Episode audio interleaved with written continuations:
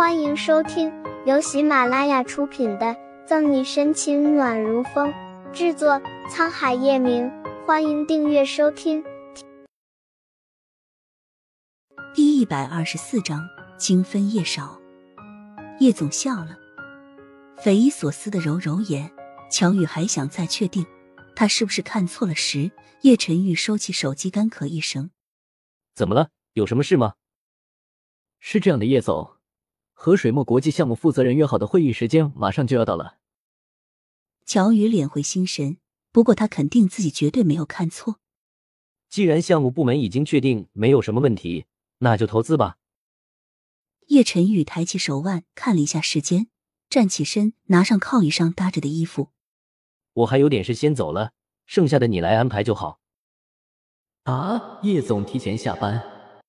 乔宇下巴都快掉了一地。深深怀疑是不是自己今天起床的方式不对。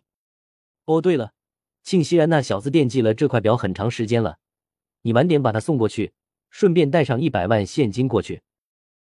走到门口的叶晨玉又折回来，还把手腕上的表取下来，接过手表，乔宇情绪复杂。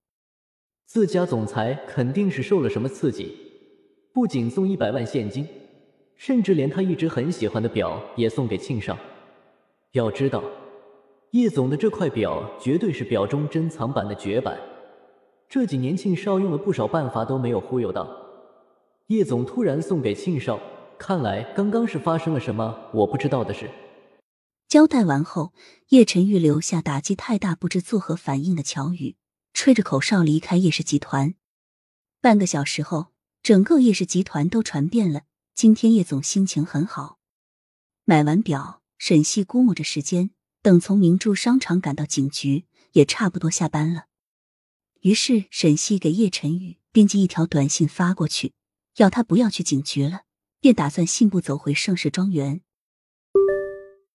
手机还没有放回包里，沈西就收到了叶晨玉的回信：“好的，宝贝。”后面还有一颗红心。宝贝，呜呜。沈西作呕，不由得想起吴父的嘴脸，浑身起鸡皮疙瘩。叶晨玉今天鬼上身了，海宝贝肉麻的要死。打了一个机灵，沈西给叶晨玉回了一个呕吐的表情，才把手机收起。明珠商场离盛世庄园也不怎么远，沈西差不多累的时候就到了。啦啦啦啦啦啦啦！一万块钱拿下二十多万的表。沈西很高兴的哼着歌打开门，奶奶推开门，没有一如既往的看见叶老太太在客厅练着瑜伽，倒是看见一个意料之外的人。刚刚老宅那边派人把奶奶接过去住两天。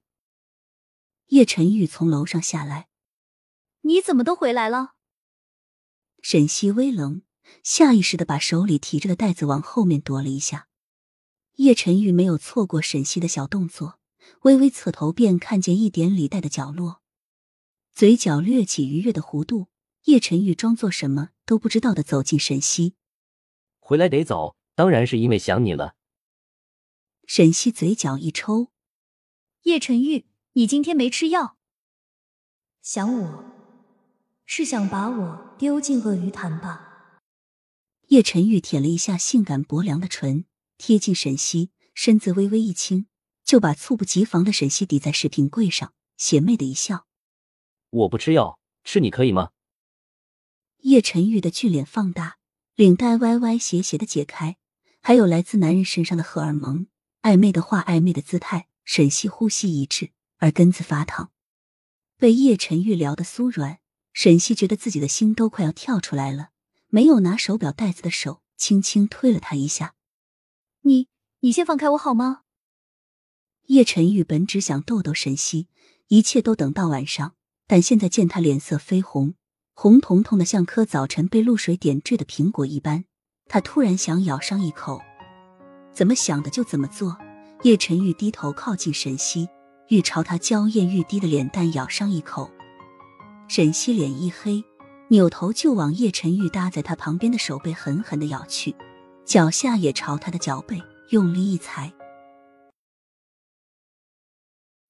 本集结束了，不要走开，精彩马上回来。